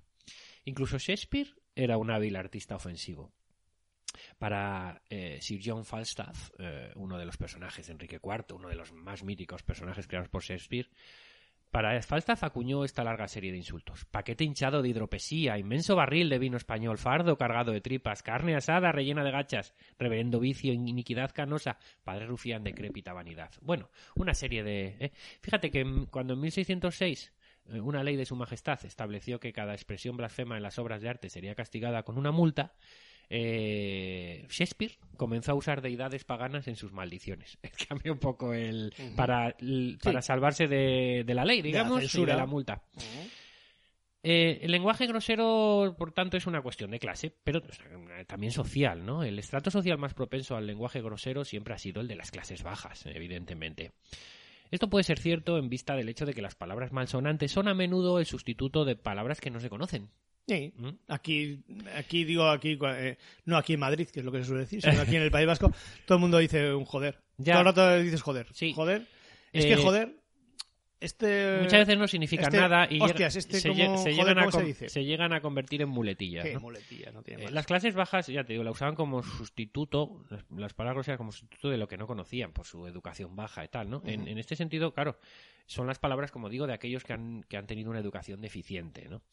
En el siglo XVIII, la idea de que solo los humildes hablaban mal estaba tan profundamente arraigada que el obispo y futuro santo Alfonso María de Ligorio especificó en su tratado sobre teología moral que, aunque hablar sucio siempre era un pecado muy grave, tenía que ser considerado algo más liviano, algo más ligero, en el caso de las palabras de los segadores, los arrieros y los vendimiadores, ¿vale? Porque porque se les suponía una baja educación y intentaba un poco eh, tratar de comprender eh, que pudieran de- o por qué decían estos tacos o estas palabrotas.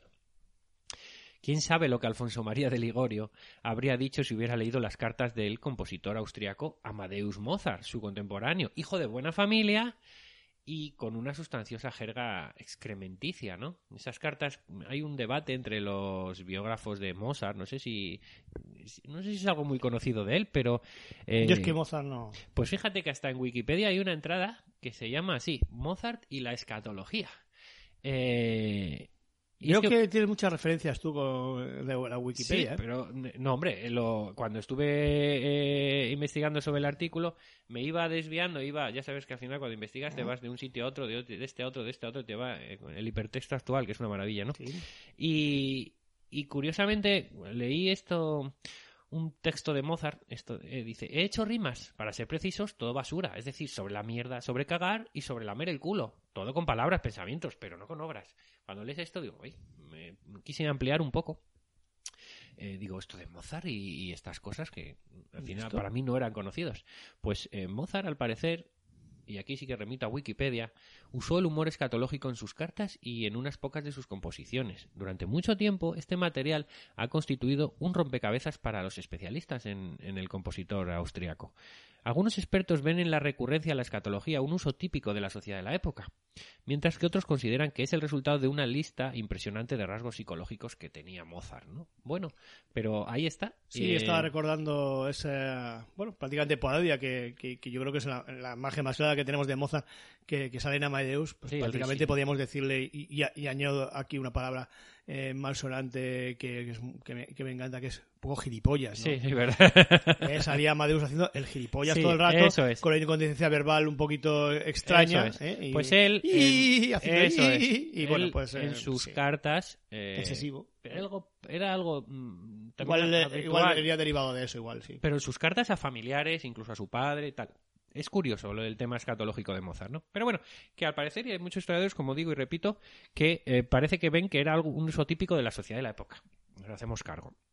E incluso un santo, como Francisco de Asís, usó alguna palabra malsonante. Bueno, no lo sabemos a ciencia cierta. Alguno, alguno. En su geografía llamadas las famosas florecillas, ¿no? Las florecillas de San Francisco, leemos eh, que aconsejó al padre Rufino que cazara al diablo en respuesta a sus... Bueno, eh, como digo, no, eh, la geografía no, fu- no fue escrita por él, ¿vale?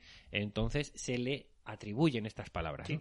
Y él en un momento dado aconseja al padre Rufino que cazara al diablo en respuesta a sus tentaciones, ¿no? Diciéndole, apri la boca, mo, moviticaco, que viene algo así como abre la boca, te voy a follar. Follar, matar. Sí, eh, tal, ¿no? sí. En este caso, el lenguaje grosero tenía una función apotropaica, mm, que, que es algo que por su carácter al- apotropaico es algo, pues algo que por su carácter mágico se cree que aleja el mal y propicia el bien, ¿vale? Vale. Eso es algo apotropaico. Entonces, eh, estas palabras están usadas en ese sentido. Un poco como nuestro eh, eh, rómpete una pierna o mucha mierda, o ese mucha mierda que decimos hoy, eh, es algo palabrota, grosera, pero que queremos propiciar el bien, porque es un eh, el, el mucha mierda se dice a los actores de Sí, teatro, para- tal, para- eh, como diciendo que tengas suerte, ¿no? sí. Realmente quieres decir lo contrario, ¿no? No es un insulto, sino un buen deseo, ¿no?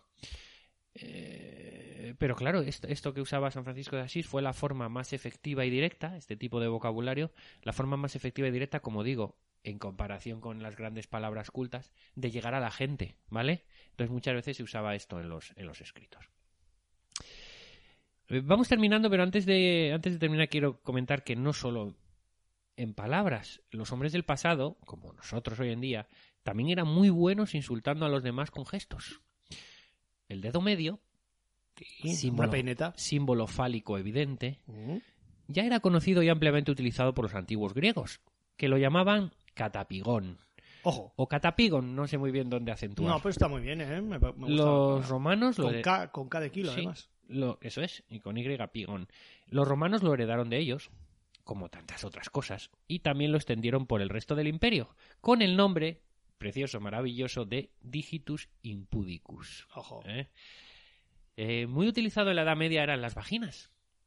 Eh, este Hombre, gesto... Y el resto de, de tiempo, porque ¿Eh? si no, no hemos llegado hasta aquí. No, quiero decir, Ah, eh, dibujar. este, este gesto obsceno, Ah. aún extendido, Ah, vale. El, Aún muy el, ex- el dedo haciendo vagina. muy, muy Ah, sí. extendido hoy en día en Rusia, consistía en cerrar la mano en un puño, insertando el pulgar entre el índice y el dedo medio para imitar la relación sexual, ¿no? El gesto con el que hoy en día jugamos a robar la nariz a los niños y ese, ¿no? Sí. También es una señal de opresión masculina, ¿vale? Eh, contra un oponente, ¿sí? Dante Alighieri lo atribuyó en la Divina Comedia a un tal Bani Fucci, un ladrón de pistola, en- pero bueno, sin más, y ahí aparece ya aparece este gesto, ¿no? Los cuernos, los cuernos son otro gesto muy antiguo. En la Europa mediterránea, eh, los que lo hacían con los dedos índice y meñique hacia arriba, comparaban al receptor del insulto con un buey. Un macho castrado. Un buey es un macho castrado de una vaca, ¿no? En resumen, era una forma de llamar a alguien impotente y o cornudo. ¿no? Ahora es cornudo, yo creo que es más. eh, indica Sí. cornudo. Mm. Bueno, como sucedía cuando éramos niños. Me los imagino una carreta pasando otro y haciendo así. Sí. Como sucedía cuando éramos niños, aquellos que decían malas palabras, especialmente en ciertos periodos, no, solían, no salían bien parados. Especialmente si las dirigía a Dios. En Italia, por ejemplo, el delito de blasfemia o el de lenguaje obsceno no fue despenalizado hasta, ojo, 1999. Coño. Pero ya en el Levítico, el tercer libro de la Biblia, está escrito: Quien blasfema el nombre del Señor debe ser castigado con la muerte. Toda la comunidad tendrá que lapidarlo. Pues me hubieran lapidado a mí un montón de veces, ¿eh? Los egipcios castigaban a los blasfemos con la decapitación. Los griegos les cortaban las orejas. Y Allá- los turcos les impedían acceder al gobierno. Eh, Estos turcos tan, tan taimados. En la Edad Media, eh, en la que el pecado de palabra era una especie de octavo pecado capital, quien era sorprendido pronunciando palabras indescriptibles sufría eh, un más que merecido casti- castigo corporal. Podía ser expuesto a vergüenza pública en la picota, azotado o marcado en la frente después de la punción de la lengua con un hierro caliente. ¿no? Bueno, pues no, no. Podía ser peor. En el siglo XV, en el reino de las dos Sicilias, por ejemplo, los estatutos del distrito de Piedimonte y de Alife consideraban insultos graves palabras como cornudo, traidor o puta. Pero, eh, sin duda, la más intransigente fue la Inglaterra del siglo XIX. eh, intransigente en términos de lenguaje. Las palabras groseras y todos los términos y expresiones atribuibles al sexo llegaron a ser eh, censurados. ¿De acuerdo? Y bueno, esta es un poco la, la historia que quería traer hoy de los, de los insultos. Eh, como digo, no, no es exhaustiva. Faltan muchos, pero bueno, creo que es eh, que nos hacemos una idea, ¿no? De cómo ha ido, han ido evolucionando estas palabras, ¿no? Y, y- hemos conocido algunos insultos, algunos insultos chulos que, mm, por desgracia y a día de hoy, pues se han perdido.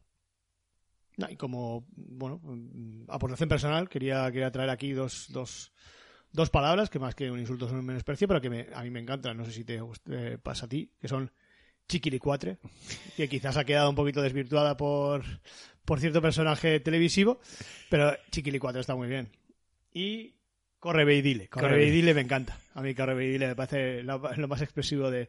Eh, sobre todo en Twitter, para los periodistas así un poquito vendidos, le, corre ve y dile, ¿eh? Que es un poquito tal. Pues vamos a cerrar em, con un poema. Yo te untaré mis obras con tocino, porque no me las muerdas, gongorilla. Perro de los ingenios de Castilla, docto en pullas cual mozo de camino. Apenas hombre, sacerdote indino, que aprendiste sin Cristus la cartilla. Chocarrero de Córdoba y Sevilla, y en la corte bufón a lo divino. ¿Por qué censuras tú la lengua griega siendo solo rabí de la judía, cosa que tu nariz aún no lo niega? No escribas versos más por vida mía, aunque aquesto que escribas se te pega por tener de sayón la rebeldía. Bueno, palabra de Quevedo. This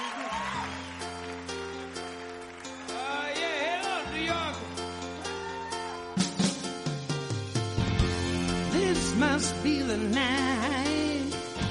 I can feel it through my fingertips. Maybe just around the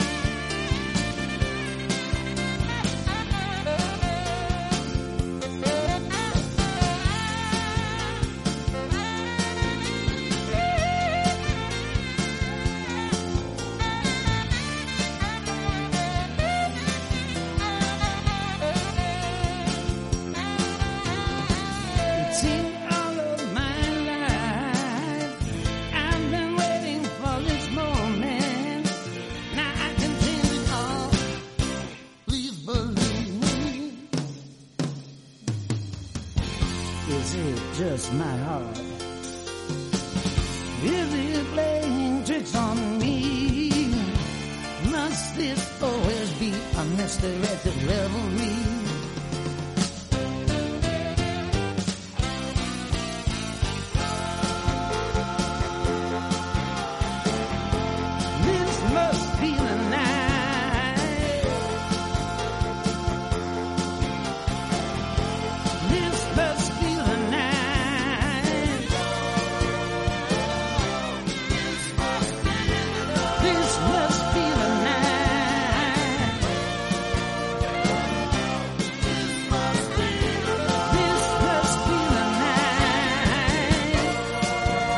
Historiados Podcast.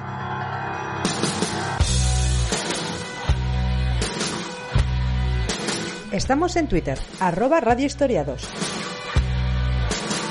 Con número que con letra estaba cogido.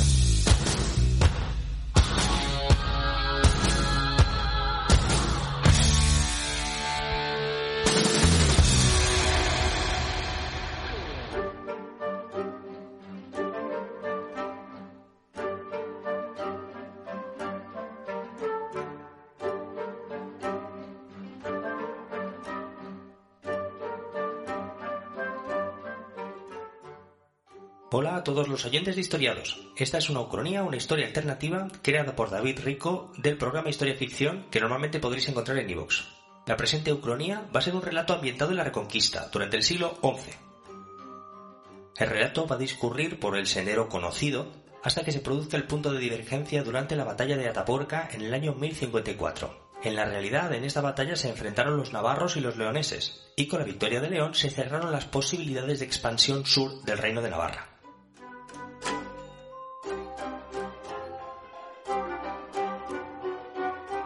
Bueno, contaré una historia articulada en torno a hechos reales, aunque reconstruida como una narración de ficción. Mezclaré elementos verídicos con licencias creativas y trataré de que la historia sea absolutamente verosímil. Espero que disfrutéis del juego.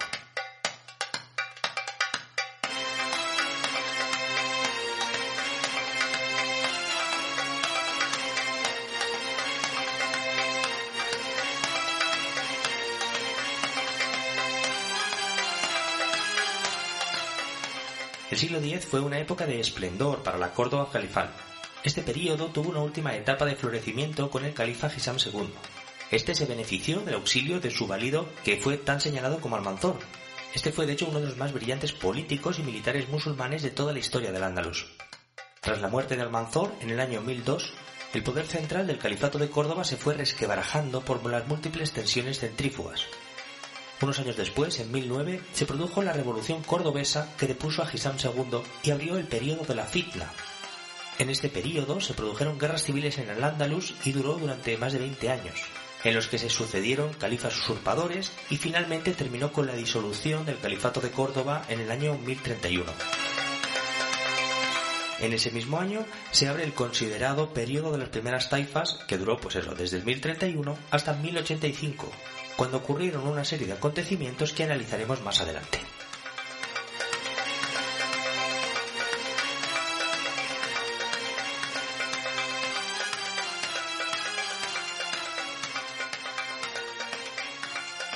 Esta época de debilitamiento del poder musulmán fue aprovechada por los reinos cristianos del norte de la península y en particular por el reino de Navarra. El gran referente de este auge navarro fue el gran rey Sancho III el Mayor, y es sintomático que Sancho empezase a reinar en 1004, es decir, justo dos años después de la muerte de Almanzor y cuando los musulmanes estaban precipitándose a esta etapa de guerras civiles. Este gran rey de Navarra abrió la primera etapa de esplendor de este reino navarro.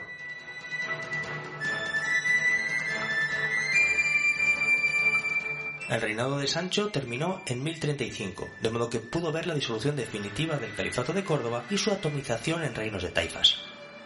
Sancho III el Mayor había heredado las tierras patrimoniales del viejo reino de Pamplona, que además se extendía a las tierras de Guipúzcoa y la mayor parte de La Rioja, además del condado de Aragón, que en esta época ocupaba la mitad norte de Huesca. Durante su reinado consiguió extender sus dominios, así que el reino de Navarra incorporó también los condados de Sobrarbe y Ribagorza. Estos, por cierto, estaban hacia el este, y aún más hacia el este estaban los condados catalanes, que eran formalmente dependientes del reino franco, pero que desarrollaban sus propios equilibrios políticos y diplomáticos. En fin, al norte de Navarra estaba el gran ducado franco de Gascuña, y con este mejoraron las relaciones comerciales y diplomáticas. Esto favoreció en adelante el crecimiento del Camino de Santiago y la introducción de la Orden de Cluny en la península ibérica. Navarra tenía al sur a la taifa de Zaragoza, con la que se sucedieron multitud de campañas y de la que pudo Sancho arrebatar unas cuantas fortificaciones en la línea fronteriza. El rey Sancho III consiguió así revertir la posición defensiva que habían venido teniendo los reinos cristianos y ganó la iniciativa ofensiva respecto de los musulmanes del Ebro. Al oeste de Navarra es donde se encontraban las tierras cristianas del Condado de Castilla y del Reino de León. Y estas tres entidades, Navarra, León y Castilla, tenían una larga tradición de matrimonios reales y de disputas por el poder.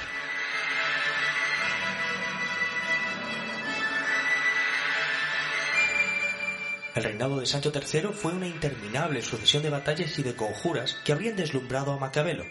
El espectacular resultado final del reinado de este Sancho le llevó a incorporar al condado de Castilla y convertirse también en señor del reino de León y de Galicia. A su muerte, Sancho III se había convertido en el más poderoso rey cristiano de la Reconquista hasta el momento. La acumulación de poder no le sobreviviría, ya que su heredad fue repartida con arreglo a las leyes del reino de Navarra. Así, sus hijos recibieron por un lado las tierras patrimoniales pamplonesas y por otro lado León y Galicia y por otro los condados de Castilla y de Aragón. La separación de todas estas tierras llevó de inmediato a disputas entre los herederos. En el marco de estas continuas disputas fratricidas se llegó a una batalla final entre hermanos. Esta batalla se produjo en los campos de Atapuerca en 1054 y se enfrentó el rey Fernando I de León y el rey García Sánchez III de Navarra. El premio sería el dominio de La Rioja, en concreto, de Castilla en general, y en términos geoestratégicos, esta batalla de Atapuerca debía determinar de entre los hijos de Sancho III el Mayor quién tendría el papel hegemónico entre los reinos cristianos de la península, si Navarra o León. El 1 de septiembre de 1054 se produjo esta batalla de Atapuerca, y en esta batalla decisiva vencieron los navarros, siendo muerto además el rey de León, don Fernando I. Su hermano, Sancho Garcés III, se había hecho con una victoria histórica, y después Sancho Garcés fue intitulado rey de León. También se proclamó con el título imperial leonés con lo que apelaba a la tradición neogótica y reivindicaba el derecho de reconquista. Según las crónicas najerense, compostelana y de Silos, esta victoria se había conseguido por intercesión divina. Pero sea como fuere, el hecho es que esta batalla marcó un claro punto de inflexión, y Sancho Garcés III había logrado reunificar casi todos los dominios de su padre, Sancho III.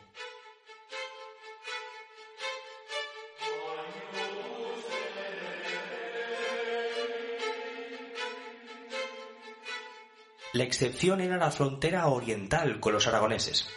Allí se evitó el conflicto y se mantuvo siempre una cooperación estrecha entre los condes de Aragón, Sobrarbe y Ribagorza.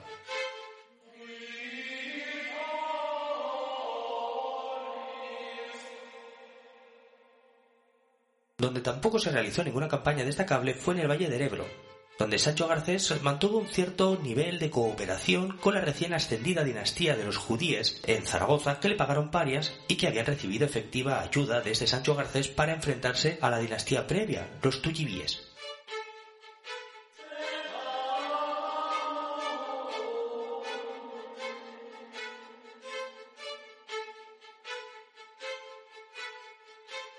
Una vez el rey Sancho Garcés había conseguido dominar León, utilizó la mayor parte de su potencia militar en sucesivas campañas en la parte más occidental de la península. Así ocupó numerosas plazas en lo que hoy es Portugal. En concreto ocupó lugares tan importantes como Coimbra o Viseu. Se completaba así la ocupación de la cuenca del Duero hasta la Sierra de Astela. Uno de los objetivos políticos de Sancho Garcés era canalizar la belicosidad de los partidarios de Fernando y aun los del antiguo rey Bermudo. Estos señores gallegos, leoneses y otros tantos señores navarros y castellanos recibieron señoríos o grandes fortunas del expolio de estos musulmanes. Durante los 16 años de reinado, entre la batalla de Atapuerca y la muerte del rey, Sancho Garcés consiguió la completa dominación de la meseta norte hasta el sistema central. La desaparición del poder califal de Córdoba contrastaba con la unificación conseguida por Sancho Garcés de Navarra. Las taifas se vieron forzadas a tomar al reino de Navarra como el gran actor político que actuaba como fuerza hegemónica regional. Este nuevo equilibrio se traducía también, por ejemplo, en el cobro de parias a las taifas de Toledo, de Sevilla, de Zaragoza o de Badajoz. Y así se produjo un importante trasvase de fondos en dirección a los reinos cristianos que vieron un nuevo período de esplendor cultural. Se levantaron grandes iglesias románicas, se abrieron monasterios y se activaron el comercio y las ferias. La población crecía y se produjeron importantes movimientos de población con el propósito de repoblar las zonas fronterizas como Ávila, Salamanca o Soria. Estas tierras fueron repobladas con la concesión de cartas Puebla de derechos para los contingentes de población provenientes de los viejos y superpoblados territorios patrimoniales de Navarra. Estas poblaciones extendieron el cristianismo y también la lengua vasca como lengua vernácula de estas tierras al sur del Ebro. Este poblamiento sería especialmente intenso en la mitad oriental de la meseta norte, y en contraste en la mitad occidental aún dominarían durante siglos las lenguas romances galaico-portuguesas y asturleonesas. Precisamente en esta época de conquista y repoblación data el primer gran cantar de gesta en lengua vasca. Son las conocidas cantigas de Jonan Baracaldarra Perurenechea. Este poema épico se recitaba en verso por trovadores itinerantes o versolaris y con esta difusión por el territorio ganó gran popularidad en las zonas de frontera y las zonas de Navarra Nueva, en la frontera sur. Según se tiene constancia, este cantar fue plasmado por primera vez en el monasterio de San Millán de la Cogolla, y su redacción escrita data de mediados del siglo XI, tratándose de uno de los primeros grandes relatos conservados en euskera medieval. Este cantar describe las aventuras del caballero Jonan de Baracaldo, de la casa perurena. Este personaje estaba dotado de una fuerza extraordinaria, que le permitía lanzar enormes piedras a sus enemigos al grito de incierta traducción que pique pan. También tenía una espada mítica llamada JK, con la que podía atravesar casi cualquier escudo o coraza. La peripecia de este caballero empieza cuando es enviado a la taifa de Toledo para cobrar las parias. En el camino es emboscado por una partida de moros y por un brujo, que le condena a perderse durante siete años en los bosques de las montañas del centro de la península. En este destierro vive mil aventuras, y siempre le resulta imposible salir de las montañas. Al final, solo consigue salir de los bosques gracias a la amistad que forja con un mítico Basajaun. Este monstruo es un personaje mítico que vivía en las montañas y que tenía la forma humana aunque cubierto de pelo y muy forzudo. El caballero Jonan consiguió volver a la corte de Pamplona junto al Basajaun. Cuando llegó a Pamplona descubrió que en la corte pensaban que Jonan había escapado con el dinero de las parias de Toledo, y al verlo de vuelta no solo pensaron que efectivamente se había escapado con el dinero, sino que aparecía con un monstruoso Basajaun y que había perdido su propia alma cristiana, que había sido pervertida por los espíritus paganos del bosque. El rey de Pamplona y el obispo dijeron a Jonan que solo podría recuperar su posición en la corte si traía una verdadera prueba de que Dios no le había abandonado. En este punto empieza la segunda parte del cantar en el que Jonan marcha a las tierras de los moros. Allí vive diversas aventuras en las que hace uso de su fuerza y también la del Basajaun. En estas aventuras en tierras de moros ayuda a cristianos, se enfrenta a monstruos, deshace hechizos o lucha dentro de las disputas entre los diferentes reinos de taifas. Fue precisamente en una de estas disputas de taifas en las que el rey de Córdoba le promete a Jonan la mano de cualquiera de sus hijas y todo el oro que pudiese llevar en un carro si conseguía derrotar al ejército taifa de Sevilla, que iba a conquistarlo. El ejército de Sevilla tenía fama de atacar formando formidables muros de escudos, y solo Jonan, con su mítica fuerza y su espada JK, conseguirían derrotar aquellas formaciones de escudos. La batalla fue brutal, y a lo largo de ella termina muriendo Besajaun. Al final, Jonan derrota al ejército moro de Sevilla y tras la batalla marcha a Córdoba para cobrar la recompensa del Mir.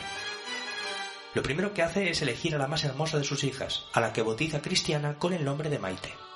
Después, Jonan le pide al cordobés que le entregue tantas reliquias cristianas como entrasen en el carro que le había prometido. Así, el caballero recupera un gran número de relicarios, de cruces y de objetos sagrados que habían sido expoliados en tiempos de Almanzor y aún anteriores. Jonan regresa a la corte de Pamplona cargado de reliquias y sin el Besajaun. Entonces es redimido y reintegrado en el círculo del rey. En el acto final del cantar se casa con la princesa cordobesa ya convertida al cristianismo. En fin, este cantar se incardina en el espíritu de frontera y de conquista de la época. La redacción del mismo manifiesta una clara influencia de la tradición francesa de poesía caballeresca y fantástica que probablemente llegó a través de las vías de influencia del Camino de Santiago. Los últimos años del gobierno de Sancho Garcés fueron testigos de una serie de disputas entre los hijos de este rey y que eran pues los herederos a los reinos. El derecho sucesorio haría que los reinos de Sancho se repartiesen otra vez entre sus hijos, y esto haría probablemente que volviese a abrirse un período de disputas entre hermanos. Cada uno de los herederos, por su parte, había ido formando una caparilla de nobles a su alrededor. Uno de los hijos de Sancho Garcés era el inteligente y taimado don Alfonso. Este hijo orquestó la muerte de sus tres hermanos, de manera que ninguno pudiese disputarle la herencia. Esta maniobra terminó por resultar tan evidente en la corte que fue denunciada al rey de muchas maneras, pero Sancho Garcés hizo oídos sordos y afirmó que el destino de la gente y la vida o la muerte solo dependían de la voluntad del Todopoderoso y que él no haría nada por interferir. Así, en 1065 se produjo el fallecimiento del gran rey Sancho Garcés III de Pamplona y le sucedió su hijo Alfonso I de Navarra. Este heredó la corona de Navarra, la de León y todos los condados y señoríos que habían sido de su padre.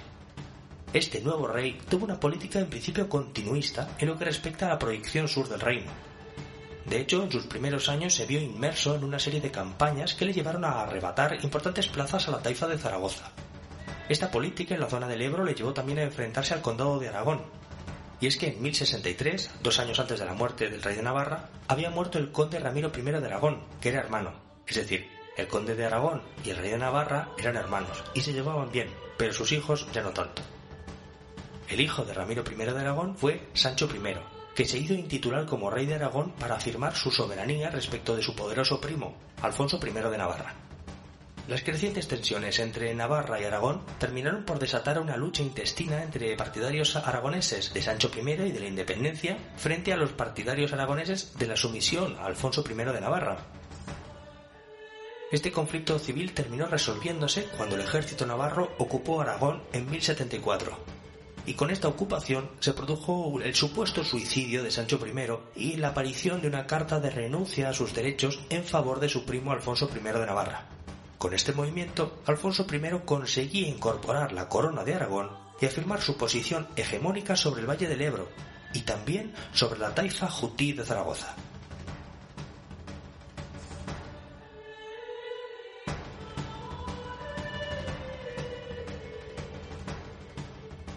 La parte más destacada del reinado de Alfonso I de Navarra fue sin duda la relación que tuvo con la taifa de Toledo. En esta taifa reinaba el rey Yaya ibn Ismail al-Mamun, de la dinastía bereber de los Banu Tilnun. Este rey taifa había jurado vasallaje a su padre, Sancho Garcés de Navarra, en 1062. Pero claro, el viejo rey al-Mamun trató de aprovechar la inexperiencia del nuevo rey Alfonso I para obviar sus deberes de vasallaje este intento de afirmar su autonomía política duraría poco en realidad, ya que las disputas entre las diferentes taifas eran continuas y las veleidades de Al-Mamun fueron contestadas por Alfonso con apoyos implícitos a los enemigos de Al-Mamun. Y esto no fue lo único, ya que Alfonso también fue permisivo con las continuas correrías y racias de sus caballeros en tierras musulmanas. En torno a 1074, Alfonso I de Navarra demostró su fortaleza con la anexión de Aragón que hemos descrito anteriormente, y con el sometimiento de la taifa de Zaragoza al pago de parias adicionales. Este fue el momento elegido por Al-Mamun para la reactivación de su vasallaje y jurar fidelidad de nuevo al reino cristiano de Navarra. Esta súbita recuperación de la fidelidad de Al-Mamun respecto del reino de Navarra coincidía con el agravamiento de las disputas entre Al-Mamun de Toledo y Al-Mutamid de la taifa de Sevilla. Ambos se disputaban la hegemonía sobre Córdoba, y no solo eso, sino que Toledo también tenía conflictos con la taifa de Valencia o en la taifa de Valencia por su control y dominio. Y encima todas estas tensiones eran alimentadas de siempre por Alfonso I de Navarra, que quería que se debilitasen combatiendo entre sí las taifas.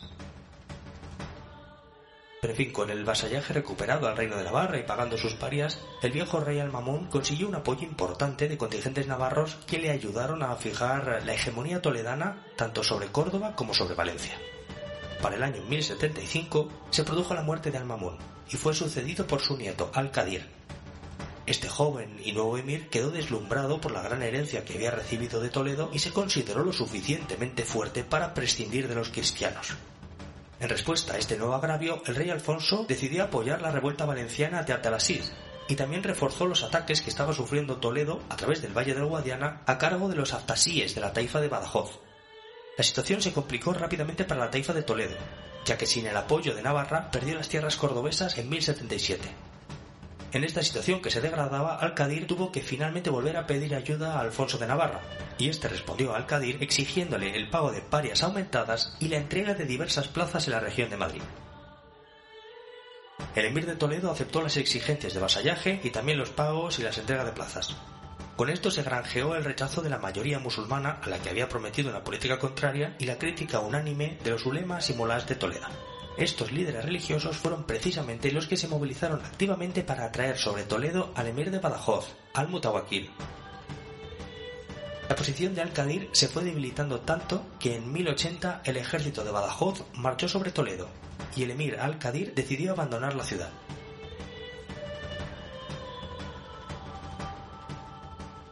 En la ciudad abierta de Toledo entró el ejército de la taifa de Badajoz. Y cuando había pasado un año, el emir de Badajoz tuvo que abandonar finalmente la ciudad para atender sus asuntos allí en Badajoz. Cuando ocurrió esto, pues los navarros aprovecharon para ocupar plazas adicionales en Madrid e incluso ocuparon Talavera, en la Vega del Tajo. Las principales familias musulmanas de la ciudad de Toledo pidieron ayuda también a las taifas de Zaragoza, de Sevilla y a otras taifas menores de Levante y Valencia. Estaban preocupados ya por la ocupación directa del rey de Navarra, este llamado que hicieron eh, los ulemas de Toledo movilizó a tropas musulmanas del resto de la península en dirección pues, a la ciudad. Pero claro, esto también generó nuevos conflictos adicionales entre todas estas tropas. Por su parte, la población cristiana mozárabe y la judía, que estaba en Toledo, estaban cansados de la continua situación de conflicto y terminaron por ser activos partidarios de la anexión de Toledo por el reino cristiano de Navarra. Los años de guerras entre 1082 y 1085 enfrentaron las fuerzas e intereses de Navarra con los de las principales taifas peninsulares. El resultado quedó claro cuando el rey Alfonso I consiguió forzar la definitiva conquista cristiana de Toledo. La caída de esta capital fue un auténtico shock para todo el mundo islámico.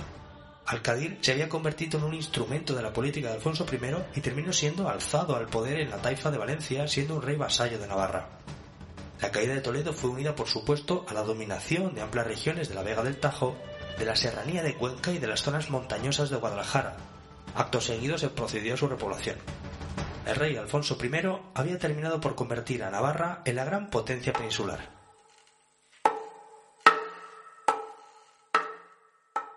El rey no dejaría que pasase el tiempo ni perdió la iniciativa.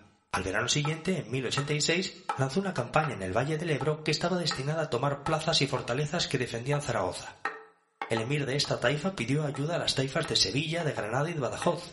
La situación era muy delicada para el Islam peninsular, y en palabras del historiador contemporáneo Ibn Basam al-Saltarini, Alfonso I era el azote del Islam.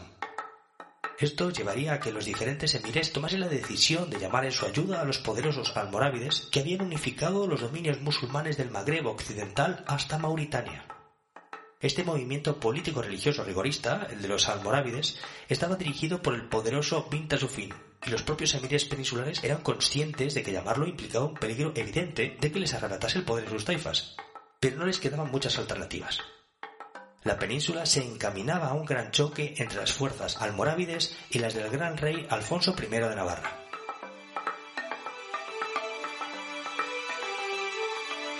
Pero esto ya es otra historia.